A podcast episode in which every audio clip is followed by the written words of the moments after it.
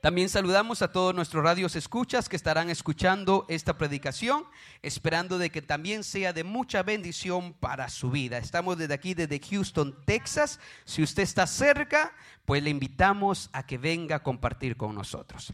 Amada iglesia, hoy quisiera comenzar este discipulado haciendo una pregunta a cada uno de nosotros y creo que la mayoría de nosotros la vamos a poder responder. Y la pregunta es, ¿Hace cuánto cada uno de nosotros le entregamos nuestra vida a Cristo Jesús? ¿Hace cuánto nosotros hicimos la oración de fe? ¿Se recuerda? Cuando venimos delante de la presencia del Señor y reconocimos que Él era nuestro Salvador y le dijimos, Señor, aquí estamos y ahora haz conmigo lo que tú quieras. Yo aproximadamente hace 13 años atrás le entregué mi vida a Cristo Jesús. Amén. Mi esposa yo creo que tiene un poquito más porque ella lo conoció en Guatemala. ¿Hace más o menos cuánto?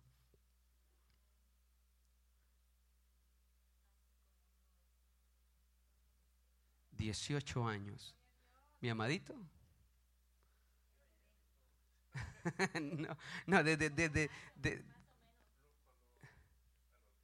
el bautismo.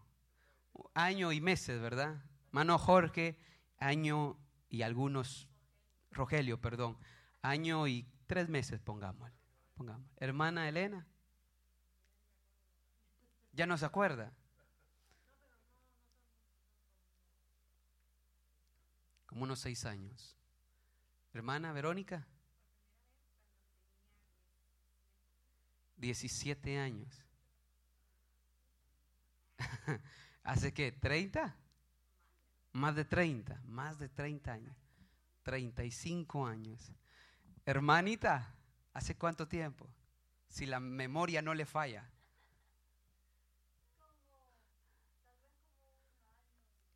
Como año y meses. A la Nueva Jerusalén, la otra iglesia. Y ahí aceptó a Cristo. Gloria a Dios. Nuestra hermana Almita, Almita, ¿verdad? Blanquita. Yo a todo le estoy cambiando hoy el nombre. ¿Tu hermana Blanquita? Hace 30 años, hace 30 años, en El Salvador.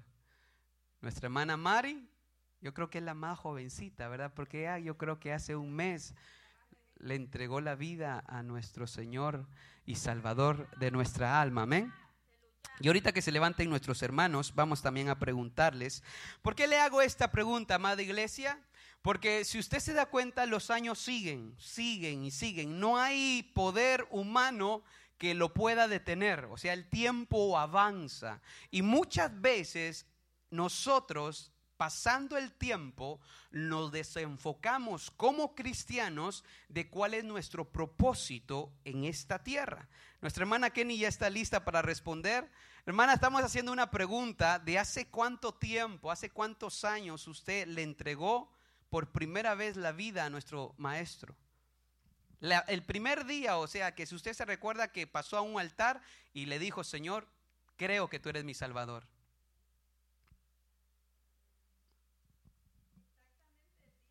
No, más o menos de los años.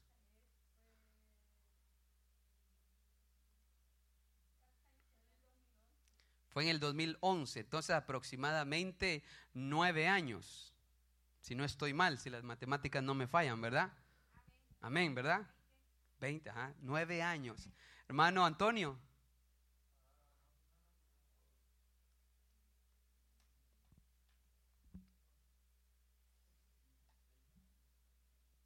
¿Cuánto? 16 años. Amén. Como ustedes pueden observar, hay muchos aquí que llevamos muchos años perseverando. Ahora la pregunta es, el hecho de que llevamos muchos años, el éxito tal vez no se va a medir en cuántas veces he predicado o tal vez qué dones yo tengo. No, eso es muy aparte. Hoy yo quiero hablar acerca del hombre de Cristo, del discípulo de Cristo.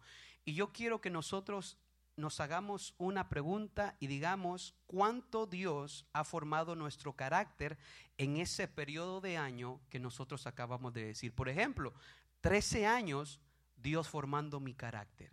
Y yo puedo decir de que quisiera de que Dios, que yo me hubiera dejado más en esos 13 años, formar más el carácter que Dios quiere para mi vida. Ahora ustedes, hermano, en ese transcurso de año, cuatro meses, ¿cuánto usted cree que le ha dejado a Dios que forme su carácter?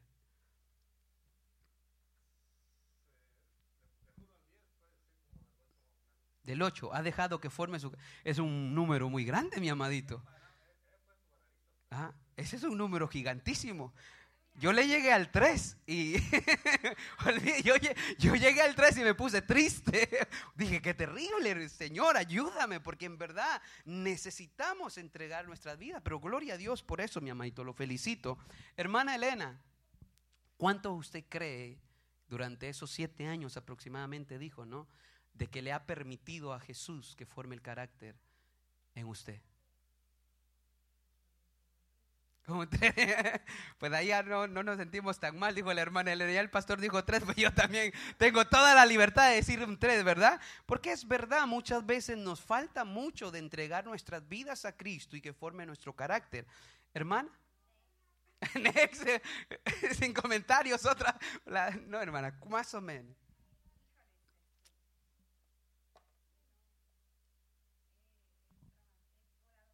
Su carácter. Ahora,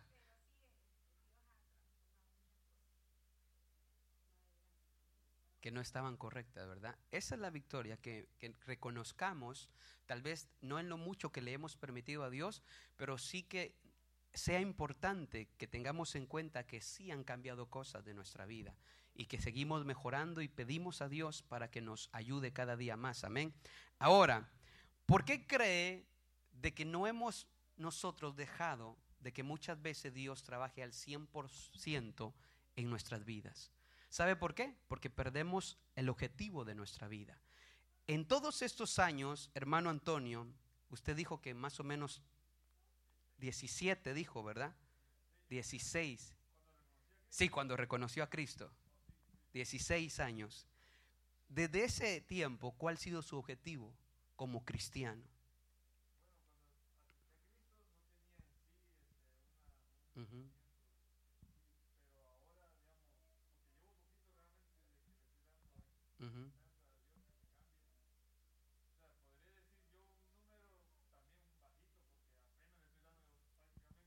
Sí, pero mire, no, no, ya no le, yo ya no le pregunté esa, ya no le hice la pregunta, yo le dije cuál era su objetivo.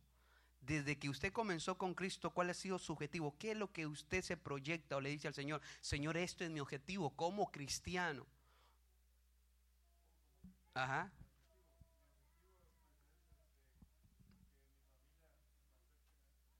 Amén. Ese es el detalle de nosotros, que no tenemos un objetivo claro de qué es cuando nosotros nos acercamos a Cristo. Y hoy yo le quiero dar un objetivo claro en que nos va a ayudar y nos va a servir y que de aquí salgamos con un objetivo claro, es decir, desde hoy en adelante yo me propongo hacer esto. ¿Por qué? Porque esto está basado en la Biblia.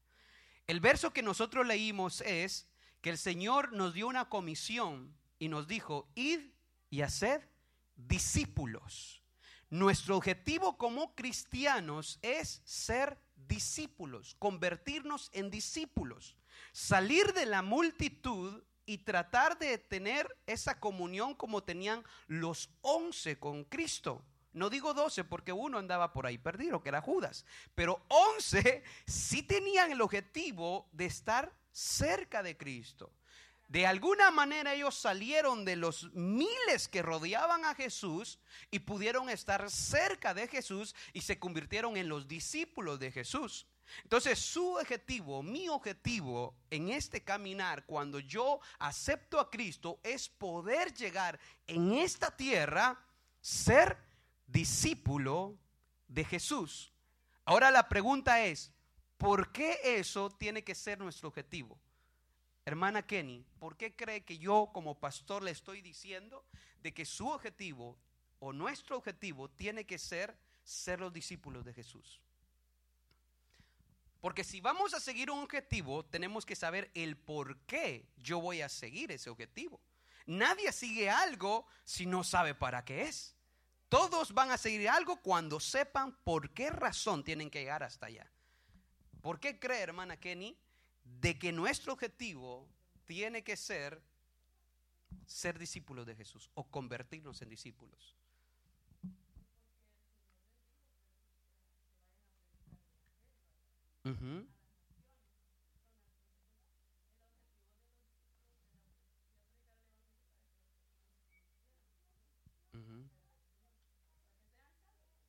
Sí.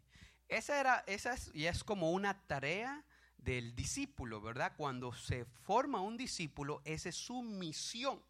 Vea que mucha gente se salta a la parte del discipulado y quiere predicar sin antes ser un discípulo. Y por eso vemos muchas personas que fracasan en el caminar cristiano, que solo caminan por temporadas, porque su meta no es ser discípulos, su meta es tal vez llegar a tener un ministerio o llegar a tener un don o a predicar. Esa no es nuestra meta, esa es parte del trabajo que Dios nos delega cuando somos sus discípulos. Entonces, no, esa no es la, la respuesta correcta. Hermano Rogelio, ¿por qué cree que nuestra meta tiene que ser de que nosotros tenemos que ser discípulos del Señor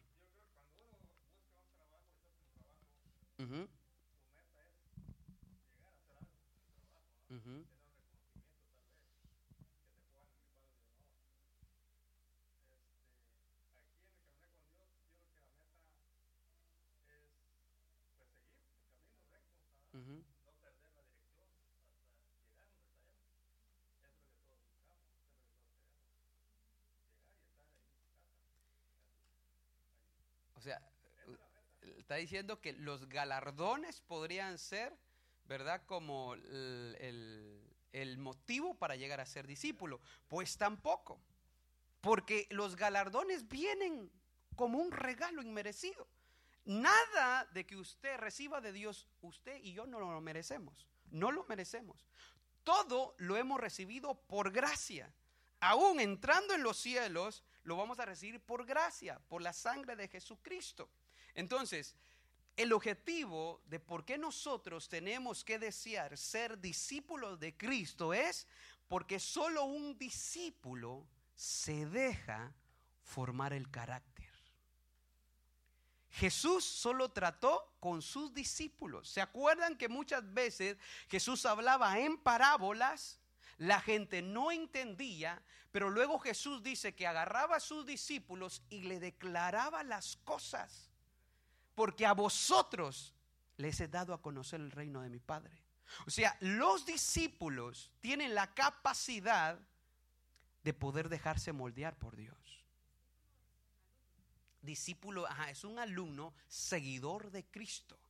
Alguien que desea imitar, caminar y hacer todo lo que su maestro hace, como un imitador, se podría decir, ¿verdad? Pero no como un imitador de esos payasitos de que se ponen a hacer mímica, no, un imitador que desea todas las cosas buenas del maestro que está viendo o que tiene a la par. Entonces, el discípulo es el único que se deja moldear por Cristo Jesús. Ninguna otra persona se dejará moldear su carácter si antes no se convierte o no decide ser un discípulo. Por eso la importancia de que nosotros, nuestra meta todos los días es decir, Señor, quiero ser discípulo. Señor, quiero imitarte. Señor, en verdad quiero caminar contigo, que me enseñes, que me reveles, que me des entendimiento, que hagas conmigo lo que en verdad tú quieres hacer de mi vida.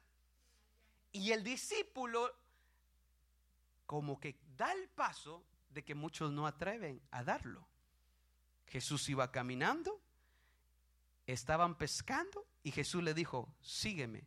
Y dejaron todo, hermanos. Todo. Dejaron lo que estaban haciendo. Incluso un hombre, dice, cobrador de impuestos, estaba trabajando, dice. Y en ese entonces los cobradores de impuestos eran muy mal vistos. ¿Por qué? Porque eran gente adinerada que se aprovechaba de los mismos judíos. Entonces podríamos decir de que este, eh, este hombre que cobraba impuestos tenía una gran posición, pero cuando pasa Jesús y Jesús le dice, sígueme, él no le importa perder todo lo que tiene y decide seguir a su maestro. Eso solo lo puede hacer un discípulo. No lo puede hacer cualquier persona. En la multitud habían muchos que vieron la gloria de Dios, que recibieron los milagros de Dios, que vieron cómo Jesús sanaba y vieron muchas cosas asombrosas. Pero aunque vieron muchas cosas asombrosas, no se dejaron moldear por Cristo. Solo sus once que tenía la par. Y eso que todavía les costó, pero estaban luchando. Eso es lo que yo quiero hoy depositar en sus corazones y hoy salir de aquí y decir, Señor, mi meta es ser discípulo. Mi meta en verdad es ser ese hombre o esa mujer que tú quieres que yo sea en esta tierra. Amén. Por eso vamos a ir al libro de Lucas, perdón, al Evangelio de Lucas, y vamos a leer Lucas capítulo 22 y vamos a ver algo curioso. Lucas capítulo 22 y vamos a leer los versos 44 al 46. ¿Lo tienen? Y los que nos están escuchando a través de Podcast Mailut, también pongan atención porque esto también es de bendición para sus vidas. Lucas capítulo 22, versículo del 44 al 46, dice así. Y estando en agonía, oraba más intensamente y era su sudor como grandes gotas de sangre que caían hasta la tierra.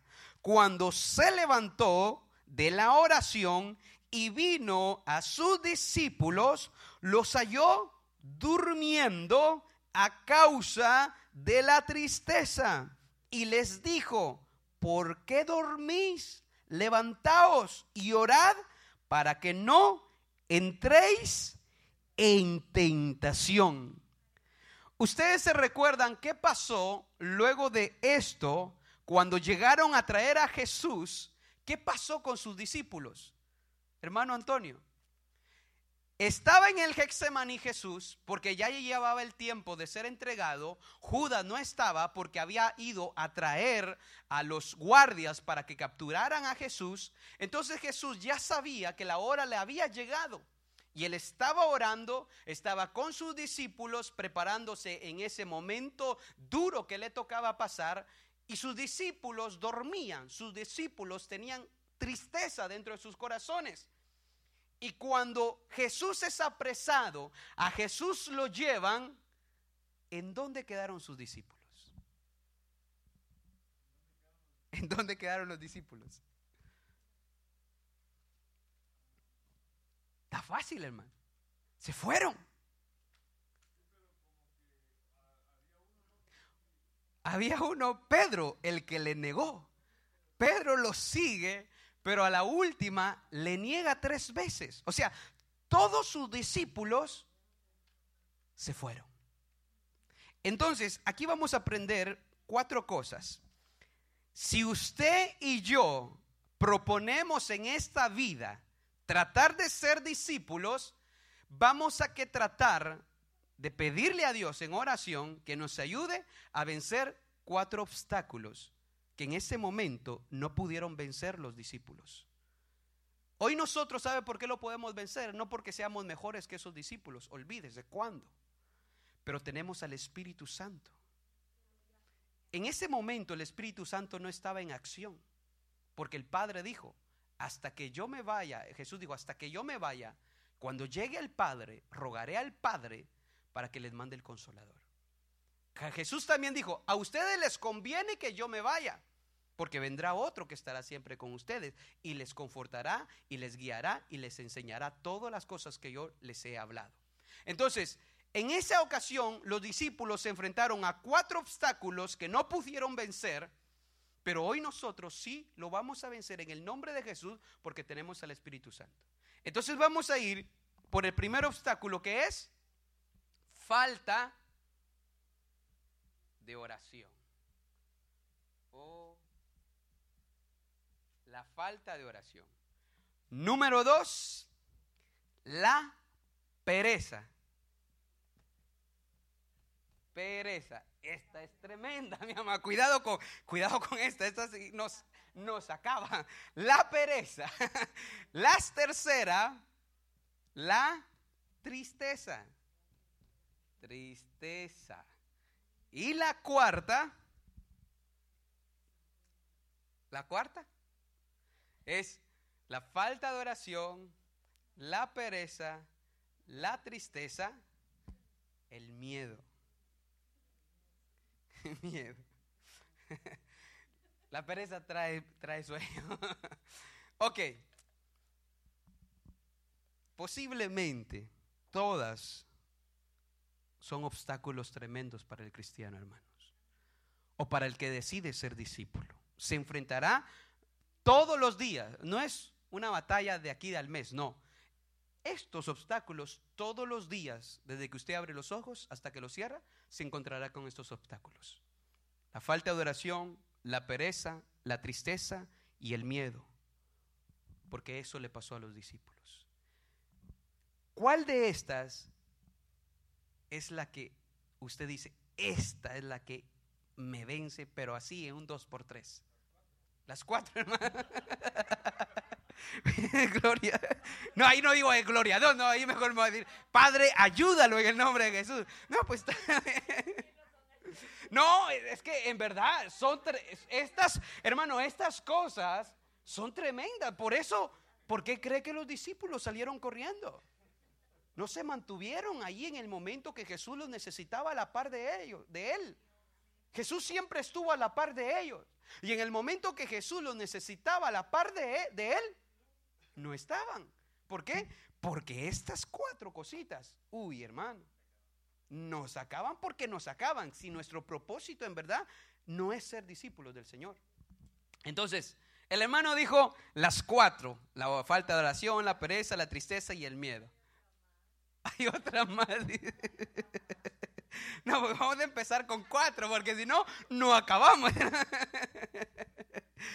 Hermana, socorro. ¿Cuál de las cuatro usted cree que sería la más complicada? Sí, para usted. La pereza y la tristeza. Hermana Kenny.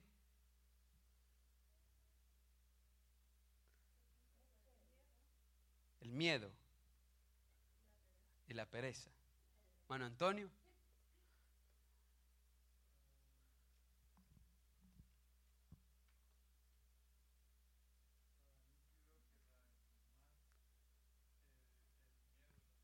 El miedo. Hermana Verónica. La tristeza. Hermana Elena. La pereza. Hermana Mari. La tristeza. Hermana Blanquita. La pereza. Bueno, sin duda, las cuatro son terribles. Vamos a comenzar con la primera, que es la falta de oración, ¿verdad? Y la falta de oración no es el hecho de que nosotros podamos decir oramos sino que la oración me refiero a la confianza que usted tiene cuando usted se levanta de orar. Usted puede orar 20 horas al día, pero si en su vida no trae paz esa oración, usted no oró. Puede ser que sí sea real, porque cuando uno se acerca, pues se acerca con toda la intención de comunicarse con Dios. Pero el problema es que muchas veces no nos podemos conectar o hay mucha interferencia que no deja que la bendición o la paz que Cristo nos promete dar a nosotros cuando nosotros venimos a buscarle, no la recibimos. Entonces, no me refiero al hecho de que usted diga lloro, yo, no, no, no, me refiero qué es lo que pasa con su vida cuando ora. Recuérdese, aquí no estamos hablando de la multitud, aquí ya estamos hablando de personas que desean realmente ser discípulos de Jesús. Por tanto, el que es multitud posiblemente dirá, le vamos a dar un, chequecito, tan solo con el hecho de que venga y se arredille, aunque se quede así, aunque se quede dormido, aunque ronque. Pero él ya salió ganando. Pero si nosotros queremos ser discípulos y si nosotros venimos y nos quedamos, ahí nosotros salimos perdiendo. Porque nosotros ya no estamos en el momento de ser multitud, sino con el deseo genuino de poder llegar a ser discípulos de Cristo. Entonces, no es el hecho de, decir yo oré, no, es decir, ¿qué es lo que causó la oración cuando yo oré al Padre? ¿Qué fue lo que causó esta oración que yo hice en este momento? ¿Qué fue lo que el Padre me dio cuando yo le oré a Él? Alguien dijo, ¿cómo tú sabes que tu oración fue escuchada por Dios? Y una persona contestó, cuando veo cumplido lo que le pido. Y le dijo el hombre, estás mal. Porque muchas veces Dios no te va a contestar. Muchas veces tú vas a escuchar un no de Dios. Y ese no es una respuesta. Entonces, cuando yo oro, lo que yo tengo que obtener es la confianza en Cristo Jesús. Si yo oro al Padre y estoy en un gran problema, pero yo me acerco con fe, me hinco, le digo, Señor, mira, no puedo con esto, pero te lo pongo en tus manos y tú me vas a ayudar, si usted se levanta con fe creyendo que Dios estará al cargo de todo, usted obtuvo la victoria porque Dios contestó su oración. ¿Por qué? Porque Dios depositó paz en usted. Entonces, eso es lo que yo me refiero cuando digo la falta de oración en nuestra vida.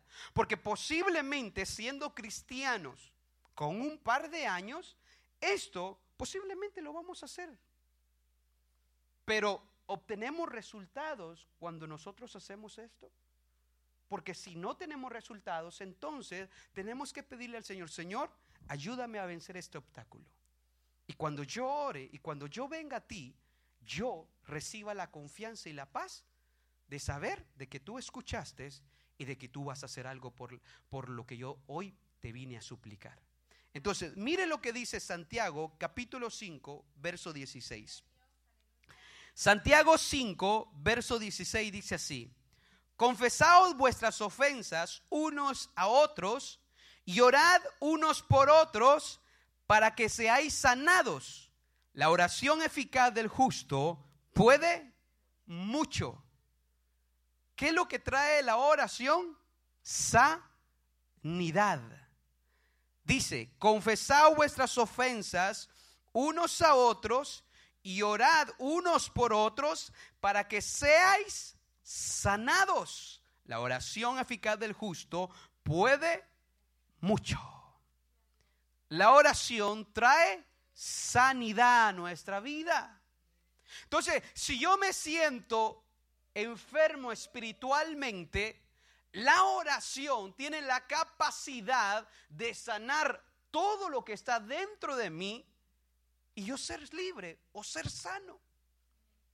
Y por eso que le digo que un discípulo tiene que vencer esto, porque si el discípulo no vence esto, es un discípulo enfermo. Y el discípulo no puede ser un enfermo. No puede estar enfermo. No estoy hablando corporalmente. Este cuerpo se va a enfermar. No, no me confunda. Estoy hablando espiritualmente. Un discípulo tiene que cuidar su vida espiritual, porque si descuida su vida espiritual, puede morir en cualquier momento. Y por eso es lo importante de vencer este primer obstáculo, porque si usted o yo decidimos ser discípulos de Cristo y no vencemos esto, no vamos a poder llegar a hacerlo. Porque siempre algo va a ser que va a afectar nuestra vida espiritual delante de Cristo. La oración trae sanidad. Filipenses 4:6 dice así: Por nada estéis afanosos, sino sean conocidas vuestras peticiones delante de Dios en toda oración y ruego, con acción de gracias. ¿Qué es lo que hace la oración? Quita todo afán. ¿Ve? Quita todo afán de la vida de un discípulo. Por eso le digo, ¿qué es lo que nosotros recibimos cada vez que nosotros oramos a Dios? Recibimos la sanidad de nuestra alma, porque muchas veces nuestro corazón se duele. Muchas veces hay cosas eh, que están ahí estorbando nuestra vida y en la oración nosotros somos libres. Muchas veces los afanes de esta vida nos van a ahogar. Que esto para acá, que esto para allá, que aquí, que allá, que allá. Y nos ahogan. Pero la oración tiene la capacidad de quitar todos esos afanes y darnos cuenta que es mejor buscar a Dios. Porque cuando uno busca a Dios, a la final está haciendo lo correcto. Y hacer lo correcto siempre va a traer bendición a nuestra vida. Si no vencemos esta falta de oración en nuestra vida como discípulos, posiblemente seamos personas enfermas espirituales y personas que están muy afanadas y que en su día no tienen ni cinco minutos para buscar a Cristo. ¿Se da cuenta de ese obstáculo tan tremendo que es? Y por eso el ser discípulo le interesa mucho al Señor Jesús. Ir y hacer discípulos, enseñándoles todas las cosas, para que entiendan y para que podamos, no, podamos nosotros decir, wow, Señor, necesito, necesito poner atención en esto, necesito apuntar, necesito saber qué es lo que tengo que hacer para vencer estas cosas. Yo no quiero ser enfermo espiritual, ni quiero estar siempre afanado y jamás darte ni siquiera cinco minutos para darte las gracias todos los días. Mateo 18, verso 19 dice así, yo se lo leo. Otra vez os digo, que si dos de vosotros se pusiesen de acuerdo en la tierra acerca de cualquier cosa que pidieren, les será hecho por mi Padre que está en los cielos. La oración trae unidad. La oración trae poder. Dice que si nosotros nos unimos con una persona, y pedimos cerca de algún asunto, el Padre lo hará. Eso da unidad. ¿Por qué? Porque cuando usted está consciente que es discípulo y alguien viene a contarle algo de su vida, usted no se va a volver chismoso e írselo a contar a todos, sino que usted va a agarrar el papel de discípulo y decirle al hermano, ¿sabes qué? Vamos a orar por este asunto. Vamos a orar para que Dios haga y para que Dios actúe a tu favor, porque Dios tiene poder para hacerlo. El discípulo tiene la capacidad de hacer unión, de pedir al Padre y que el Padre se glorifique en aquello que le estamos pidiendo. ¿Por qué? Porque sentimos el dolor de la otra persona que está a punto de caer o que está a punto de alejarse en el Señor. Por eso es muy discípulo vencer, eh, eh, perdón, es muy, muy importante vencer este primer obstáculo. No es el hecho de que usted pase horas y horas orando. Qué bonito fuera, o sea, yo me alegro que, que lo pudiéramos hacer. Pero que lo hagamos como discípulos, recibiendo lo que la oración trae a nuestra vida. Porque si lo hacemos como personas que no entienden qué es lo que da la oración a nuestra vida, posiblemente podamos orar tres años, veinte años y nuestro corazón enfermo, nuestra vida afanada y nuestra vida empleitada con medio mundo en ver de tener unión con las otras personas.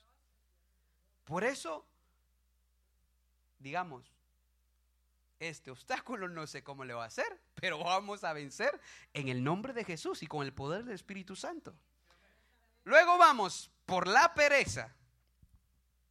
Lotería van a decir muchos por ahí. Yo creo que ahí es la que, la que viene siempre a acabar a muchos de nosotros. Amén. La pereza.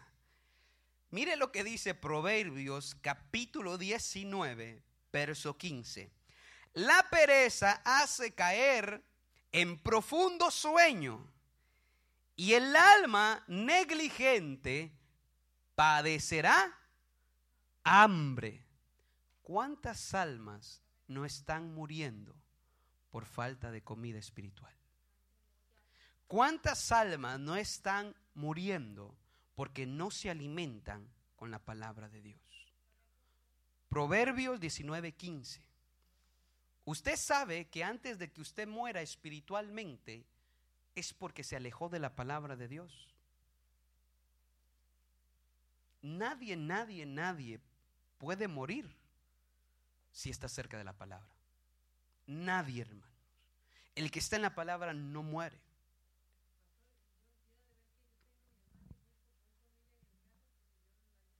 Ajá.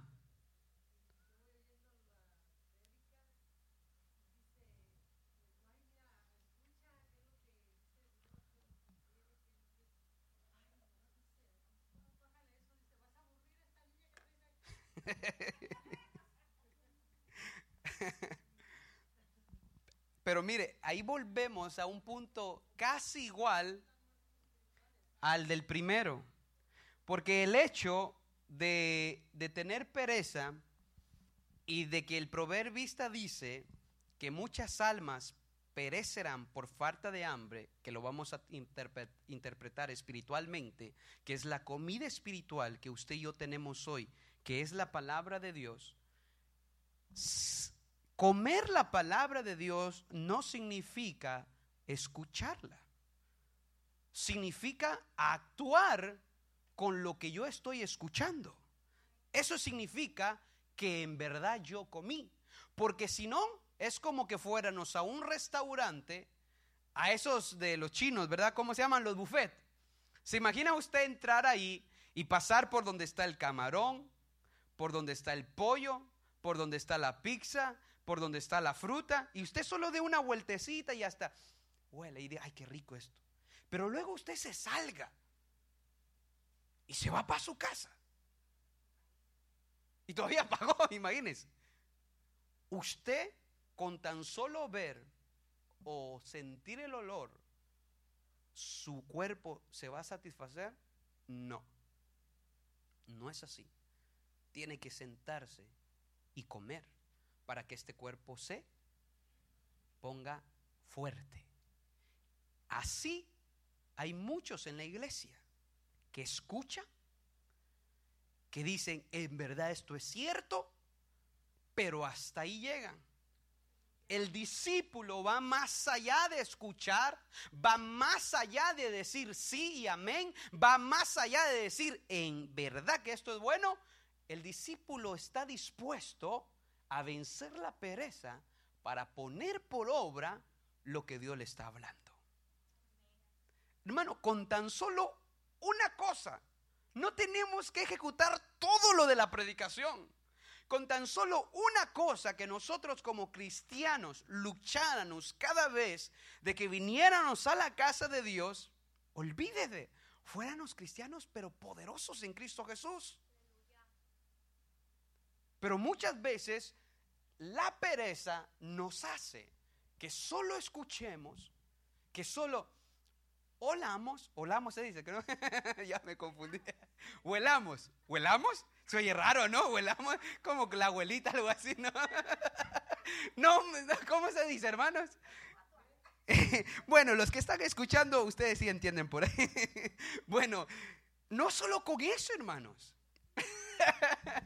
tenemos nosotros que alimentarnos en verdad y decirle al Padre de que nosotros podamos poner por obra la palabra de Dios. Le voy a dar otro proverbio. Proverbio 22, capítulo 13, dice así. Dice el perezoso, mire, esto me gusta. El león está afuera, seré muerto en la calle. El perezoso prefiere morir que esforzarse a correr. O sea, el perezoso, ya, ya, ya está ahí, me va a comer. Ay, ya, ya me comió, ya, ya, ya me comió. Ya, ¿para qué corro? O sea, en lo que doy la vuelta se me tira, mejor que me agarre de frente. Aquí está diciendo que el, el perezoso ve el león y dice, uy, no, este me va a comer allá afuera. O sea, muchas veces nosotros sabemos lo que nos puede matar espiritualmente y nosotros decimos, sí, sí me mata. Pero entonces apártate, corre de ahí. Muchas veces mira, uy, no, esto me va a matar, ah, pero me va a quedar acá. Corre, corre. La pereza hace que nosotros simplemente estemos de acuerdo a que algo es malo para mí, pero no tengo la capacidad para alejarme de eso que me va a matar espiritualmente. Se da, se da cuenta la, la manera de venir a Cristo Jesús como discípulo. Hay muchas cosas que Dios nos demanda para ser sus discípulos. Las primeras son estas cuatro barreras, que solo con esas cuatro barreras, ya tenemos tres años para esforzarnos día y noche para tratar de vencer esto, hermanos. Pero a eso hemos sido llamados. Y Dios nos ha dicho que mandará su espíritu y el espíritu nos dará la victoria. Simplemente es de poder creer.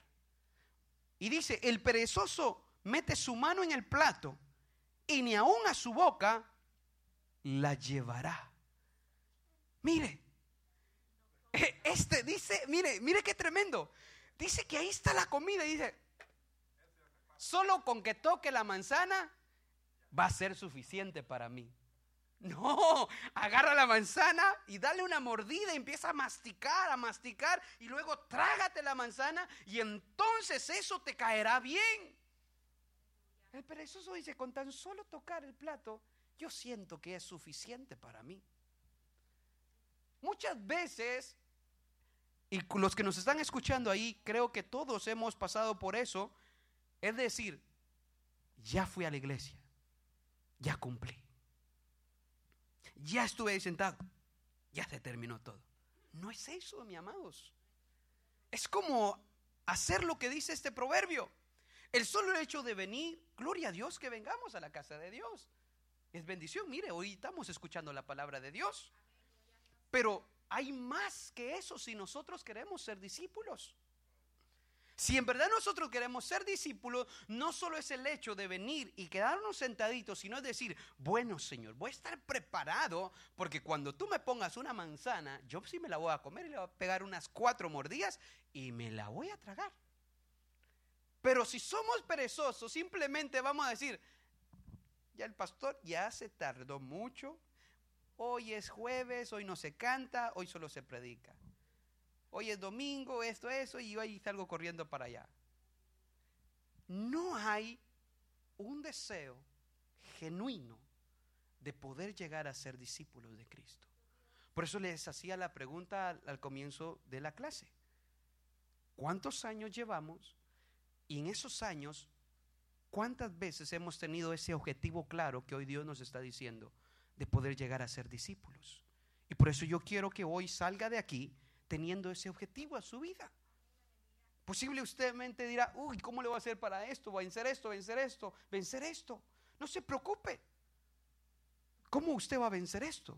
Preocúpese en tomar una decisión hoy de decir, quiero ser tu discípulo, Señor. Y cuando Dios mire que hay una decisión genuina en el corazón de la persona, Él mismo dará las armas para que usted pueda vencer todas estas cosas.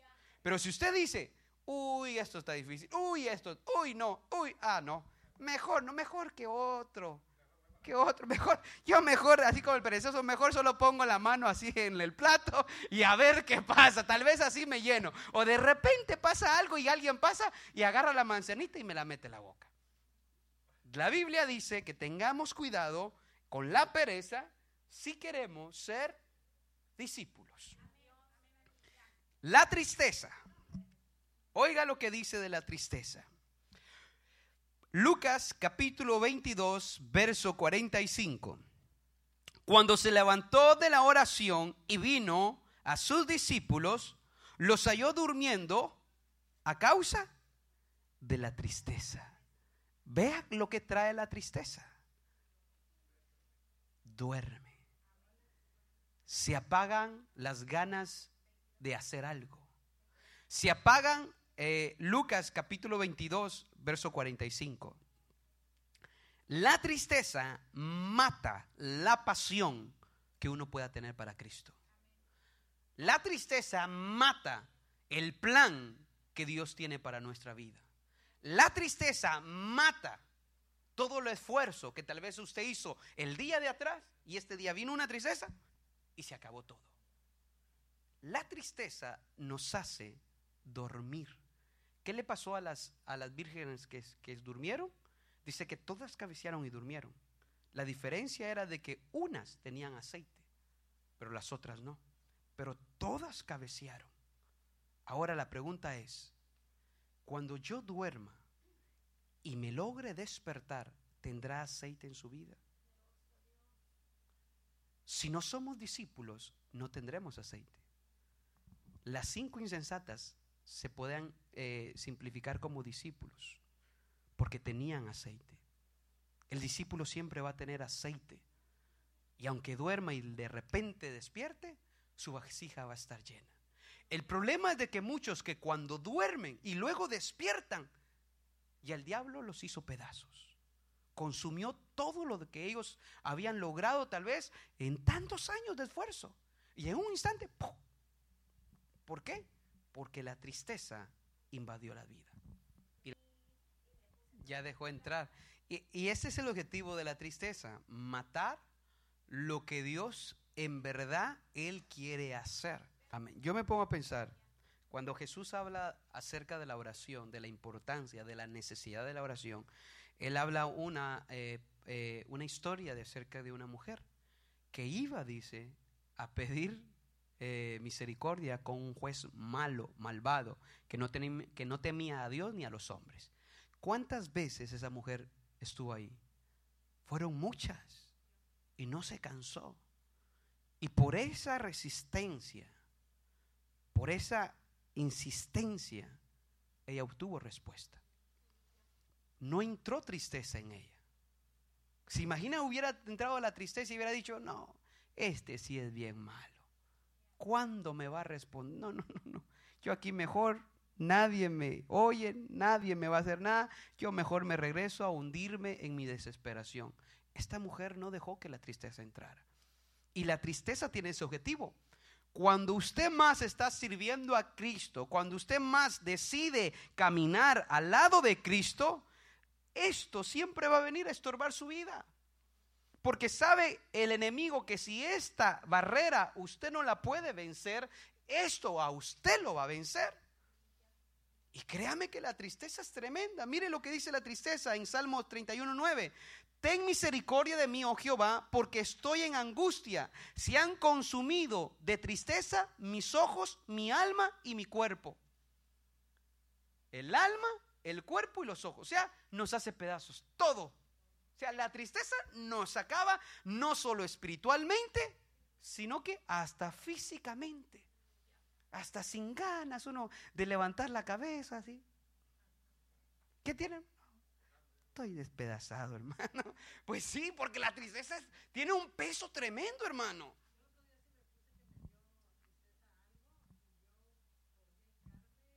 A pedirle al Señor. Sí, es que así tenemos que luchar para hacer eso. Porque se imagina si la tristeza nos ganara.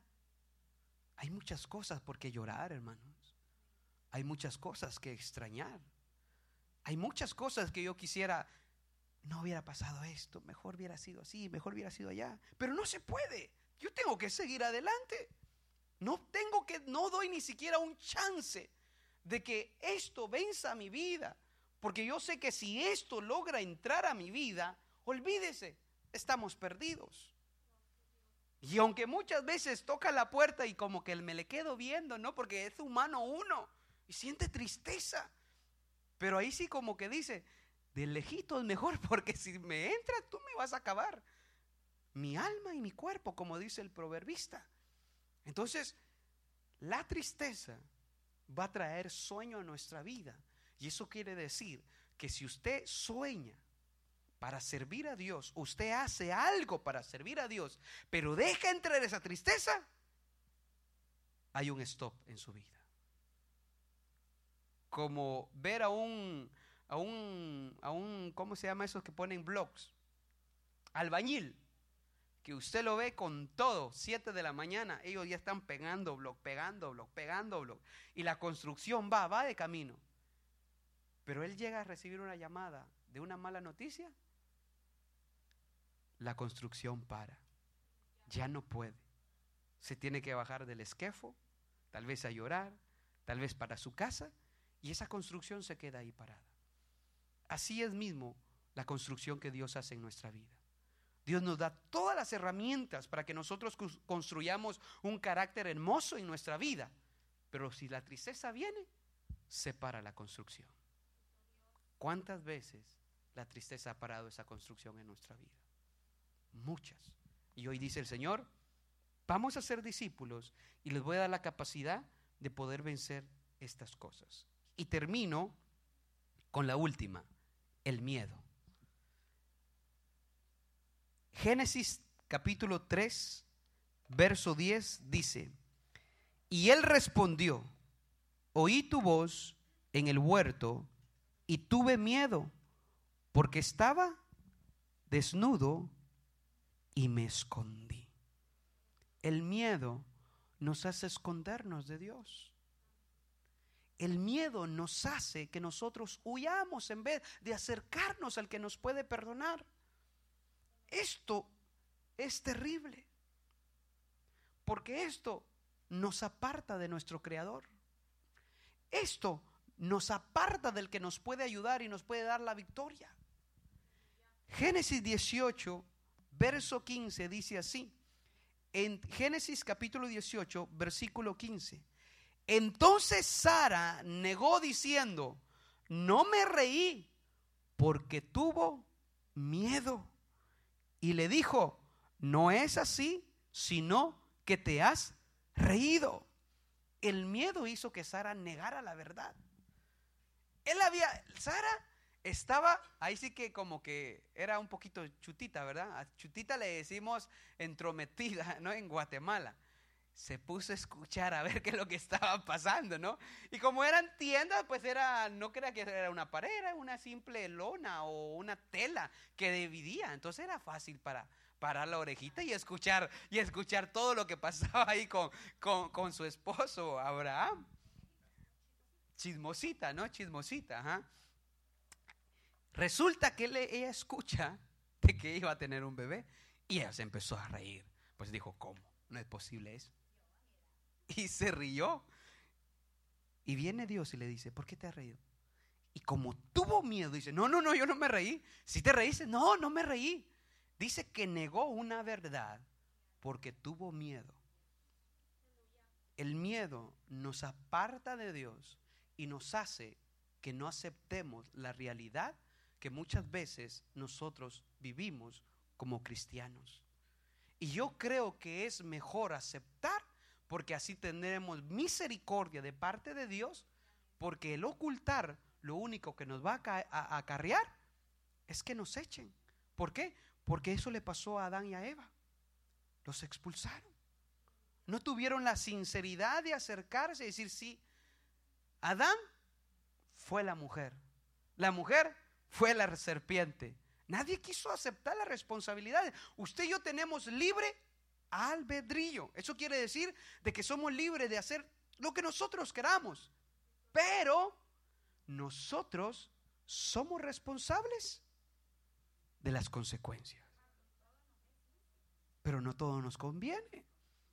Entonces, nosotros tenemos que entender que estas cuatro barreras la falta de oración, la pereza, la tristeza, el miedo, son barreras que un discípulo tiene que enfocarse a poderlas derribar. No las va a derribar usted con su fuerza, ni yo con mi fuerza, sino que las vamos a derribar en el nombre de Jesús, proponiendo en nuestro corazón un deseo genuino de decir todos los días, Señor, quiero ser tu discípulo. Enséñame a ser tu discípulo. Lo quiero hacer, Señor. Si usted y yo tenemos este propósito y hoy lo ponemos en nuestro corazón y nosotros meditamos desde hoy hasta que nos muramos, Señor, tu discípulo, quiero ser tu discípulo. Créame, Dios nos va a dar victoria en estas cosas. Y nosotros un día podemos reinar con nuestro maestro y decir, gracias Señor, porque luché para poder vencer estas barreras. Amén.